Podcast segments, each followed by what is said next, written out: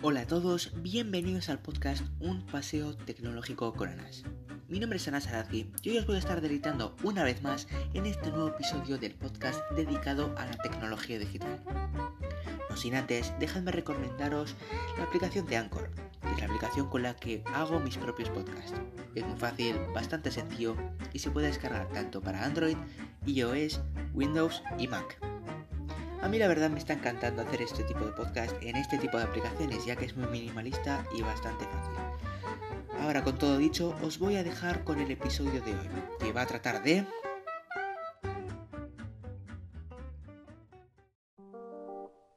La nueva generación desconocida de las consolas.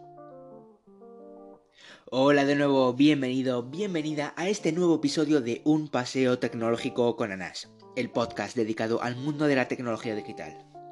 Ahora mismo estamos pasando por fechas navideñas muy próximas a final de este año atípico, donde la familia se reúne y los regalos cobran el protagonismo, desde ropa hasta aparatos tecnológicos como un smartphone, una tablet, un ordenador, etc. Pero también destacan las consolas, ahora todavía más por el lanzamiento de las nuevas generaciones, tanto de PlayStation como de Xbox. En este nuevo episodio hablaré sobre las consolas, sobre los videojuegos, pero no los convencionales o los que acabo de mencionar, sino que trataré sobre un, nuevo servicio que permitirá que los usuarios disfruten de sus entregas favoritas en cualquier lugar. Me imagino que conocerás varios servicios de suscripción, ¿no? Netflix, HBO, Amazon Prime Video. Con ellos abonas una cantidad fija al mes y disfrutas de todo su catálogo de series y películas. Bueno, ¿qué pasaría si te dijese que existe un servicio así, pero con videojuegos? Existen varios tipos, como Apple Arcade, Google Play Pass, pero en cuanto a videojuegos y similitud con consolas, predomina una por el momento, Google Stadia. Stadia es un servicio que lanzó Google hace ya unos meses y que ofrece un catálogo de juegos para disfrutar de ellos vía streaming. Para ello se necesita de un mando de consola, puede servir el mismo mando de la PlayStation o de la Xbox, e incluso nos podría servir un teclado y un ratón de cualquier ordenador. Pero en caso de no tener ninguno, podemos adquirir la versión Premier del Google Stadia, que incluye un mando propio de Stadia y un Google Chromecast Ultra que al conectar con la televisión podemos disfrutar de una calidad de hasta 4K.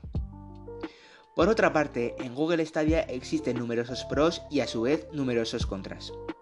Google Stadia permite jugar mediante streaming como ya he dicho anteriormente, con una latencia ínfima, lo que nos permite disfrutar de nuestros videojuegos favoritos con una fluidez bastante considerable y con unos gráficos tirando a la calidad de un ordenador o PC gamer. Eso sí, debemos tener una conexión a internet bastante decente.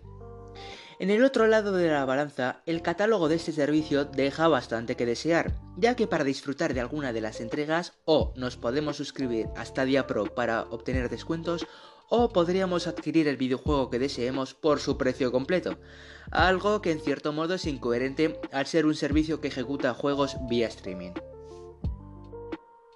Como ya vemos que esto de los servicios de juegos vía streaming va llamando poco a poco la atención de la comunidad, debo recalcar que Google Stadia no es la única opción, sino que otras empresas como Xbox con su Game Pass o el Amazon Luna van abriendo hueco para brindar una gran lista de opciones para elegir.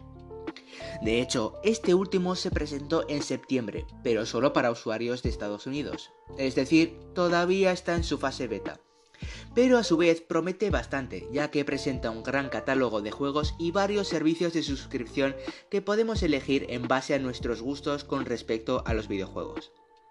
Esto último que acabo de decir sería la principal diferencia que lo separaría de Google Stadia, una suscripción mensual que nos ofrece un gran abanico de posibilidades más amplio que Stadia, pero sin pagar el juego completo, algo que alegra bastante a la comunidad.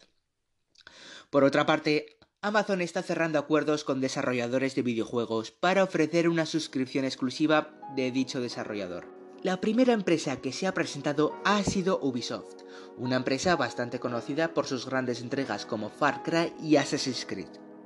Otra diferencia tiene que ver con lo que se necesita para tener de forma completa Amazon Luna, y es que se debe adquirir un mando específico que estará de venta al público dentro de un tiempo, algo que lo caracteriza con respecto a esta área, ya que, ya que para Google Stadia solo se necesita un periférico con un mando de cualquier consola o un teclado y ratón.